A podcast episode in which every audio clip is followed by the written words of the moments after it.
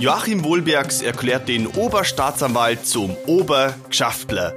Die Staatsanwaltschaft fordert Konsequenzen und die Richterin Elke Escher bringt den Sitzungssaal 104 mit einem Hinweis zum Schweigen.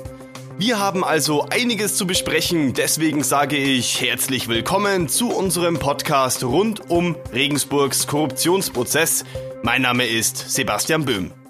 Gegenüber vor mir sitzt natürlich wieder meine Kollegin Christine Strasser. Sie begleitet den Prozess für uns und tickert unter anderem auch live aus dem Sitzungssaal. Hallo Christine.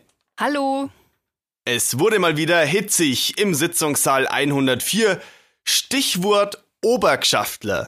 Ja, das war sozusagen der Endpunkt des vergangenen Prozesstages.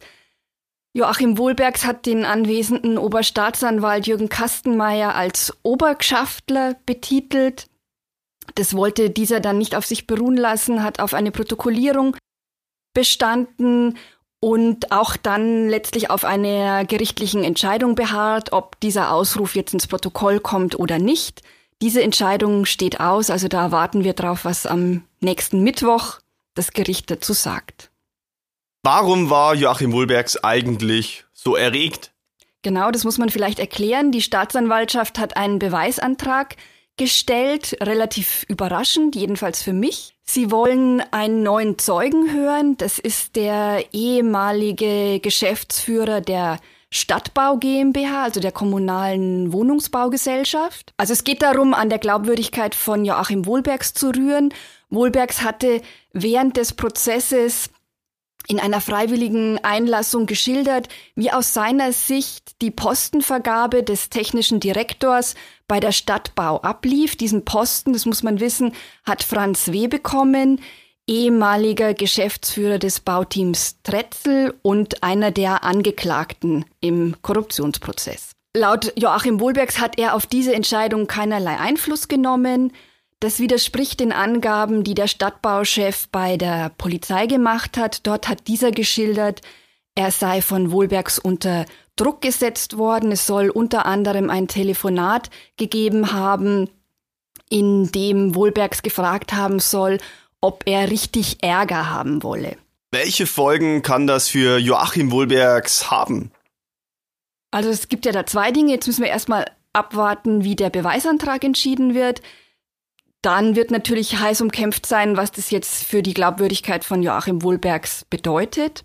Und zum anderen steht ja die Entscheidung aus, wird der Obergschaftler ins Protokoll aufgenommen und sollte das so sein, dann könnte Joachim Wohlbergs ein neues Verfahren drohen, wenn ich das richtig verstanden habe, weil da geht es dann ja ähm, um eine Beleidigung. Dieses Beispiel hat mal wieder gezeigt, im Sitzungssaal 104 wird oft lautstark diskutiert, aber die Richterin Elke Escher sorgte in dieser Woche mal ganz schnell für Stille. Man hätte sogar eine Stecknadel fallen hören können. Ja, so habe ich das in meinem Artikel beschrieben. Und es war auch mein Eindruck in Sitzungssaal 104, dass alle auf einmal aufgehorcht haben, als die Richterin angekündigt hat, die Kammer wird jetzt hier einen rechtlichen Hinweis, so hat sie das genannt, geben. Unterm Strich ist dann rausgekommen, dass statt ursprünglich 17 Fällen von Vorteilsannahme und Vorteilsgewährung im Komplex Spenden man jetzt von sechs Fällen oder möglichen Fällen von Vorteilsannahme und Vorteilsgewährung ausgeht. Die Kammer hat da ein neues Denkmodell präsentiert. Heißt das, die Chancen auf einen Freispruch sind gestiegen? Das kann man so nicht sagen. Der Richterin war es sogar wichtig, einem gegenteiligen Eindruck entgegenzuwirken, also sie hat betont, dass mit diesem Hinweis noch nicht feststehe, dass es zu einem Urteil kommen wird. Sie müsse diesen Hinweis aber geben, weil die Kammer zu einem neuen Denkmodell gefunden hat und die Verteidiger müssen darüber informiert werden, damit sie ihre Strategie anpassen können. Ich habe jetzt schon von einem neuen Denkmodell gesprochen, denn es ist nicht, nicht so, dass die Kammer die ursprünglich 17 möglichen Fälle von Vorteilsannahme und Vorteilsgewährung einfach zusammengestrichen hat, also elf weggenommen hat, sodass sechs übrig geblieben, denn jetzt sprich, spricht die Kammer ähm, von sechs möglichen Fällen. Diese sind aufgeteilt in ähm, die sechs Jahre, in denen Wahlkampfspenden geflossen sind. Die Einzelspenden, die man eben betrachten muss, diese berühmten 9.900 Euro knapp unter der Veröffentlichungsgrenze von 10.000 Euro, sind jetzt einfach anders zusammengefasst worden, so dass man auf insgesamt sechs Fälle kommt. Und wie schon gesagt, sechs Fälle, da sechs Jahre.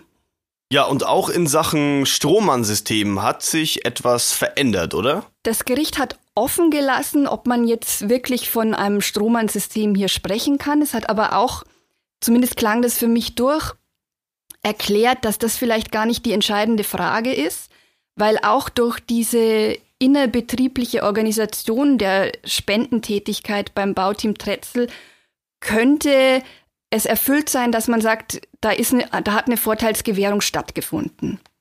Also es ist dann vielleicht gar nicht mehr so erheblich, was äh, relativ umfangreich von den Verteidigern herausgearbeitet wurde, dass die BTT-Mitarbeiter aus ihrem Privatvermögen gespendet haben.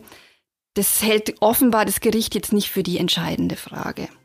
Liebe Hörer, wir wissen, gerade dieses Thema ist sehr komplex. Deswegen empfehlen wir Ihnen dringend den Artikel von Christine Strasser, in dem noch einmal alle Details zu diesem rechtlichen Hinweis der Richterin erklärt sind. Und natürlich finden Sie auch alle weiteren Informationen rund um den Prozess auf mittelbayerische.de. Christine, was war in dieser Woche noch wichtig? Also zwei Dinge würde ich sagen. Die Beweisaufnahme zum Komplex Wohnungsgeschäfte ist abgeschlossen worden. Da prallen zwei Auffassungen aufeinander. Von Verteidigerseite wurde stark betont, dass ähm, auch anderen Kunden vom Bauteam Tretzel Rabatte gewährt wurden und dass diese Wohnungen der Verwandten von Joachim Wohlbergs auch gar nicht besonders günstig gewesen seien. Joachim Wohlberg sagt noch, dass er von diesen ähm, Geschäften eigentlich wenig mitbekommen hat, speziell was den Wohnungskauf seiner Schwiegermutter angeht. Und die Staatsanwaltschaft findet, dass diese Diskussion um die Höhe der Rabatte eigentlich völlig fehlgeht, weil eigentlich geht es darum, was im Kaufvertrag vereinbart wurde. Dort wurde der Innenausbau ausgenommen, also er sollte in Eigenregie erfolgen. Ähm, damit wurde auch begründet, warum Rabatte gewährt wurden. Und tatsächlich wurde dieser Innenausbau dann eben doch von BTT geleistet. Und ähm, die Staatsanwaltschaft sagt eben, da ist eine bewusst, hat eine bewusste Fälschung im, im Kaufvertrag stattgefunden und ähm, man hätte auch diese Dinge schwarz auf weiß. Und es ging auch um das Thema Dauerwahlkampf. Ja, das ist also das Thema Spenden ist am Donnerstag nochmal aufgegriffen worden, weil die ehemalige Wahlkampfbüroleiterin von Joachim Wohlbergs nochmals ausgesagt hatte. Und es ging speziell auch darum, wie die Abläufe waren nach dem OB-Wahlkampf, also nachdem Joachim Wohlbergs zum OB gewählt wurde, hat er sein Wahlkampfbüro ja weiterhin offen gelassen und es ging um die Frage, welchen Zweck, welche Aufgaben hatte dieses Büro, wie wurden die Spenden verbucht, die nach dem Wahlkampf eben noch eingegangen sind und das hat das Gericht nochmal beschäftigt. Dauerwahlkampf ist im Prozess zu so einer Art Reizwort ähm, geworden. Das ist ein, ein Begriff, den die Verteidiger von Joachim Wohlbergs gewählt haben, von dem sie aber inzwischen wieder deutlich abgerückt sind. Sie meinten, ähm, es ist vielleicht ein schlecht gewählter Begriff, weil, ähm, naja, wenn man äh, weiterliest, man könnte daraus ableiten, Dauerwahlkampf, ein Amtsträger darf ja eigentlich nur in der, in der Zeit von Wahlkämpfen, so wie ich das verstanden habe, Spenden annehmen. Wenn man jetzt das mit dem Begriff Dauerwahlkampf ausweitet, dann dürfte er das theoretisch immer. Und ähm, wir hatten dazu ja auch mal den Professor Henning Ernst Müller befragt und der hat, ähm, wenn ich das jetzt mal ganz kurz auf den Punkt bringen darf, dazu gesagt, so eine Auffassung könnte unter Umständen der Korruption Tür und Tor öffnen. Und auch in der nächsten Woche wird es noch einmal richtig spannend. Ja, es geht um einen brisanten Themenkomplex, ähm, überschrieben Roter Brachweg. Dahinter steckt die mögliche Bebauung eines Grundstückes von Bauteam Tretzel. Und spannend wird ein Telefonat, über das gestritten werden wird.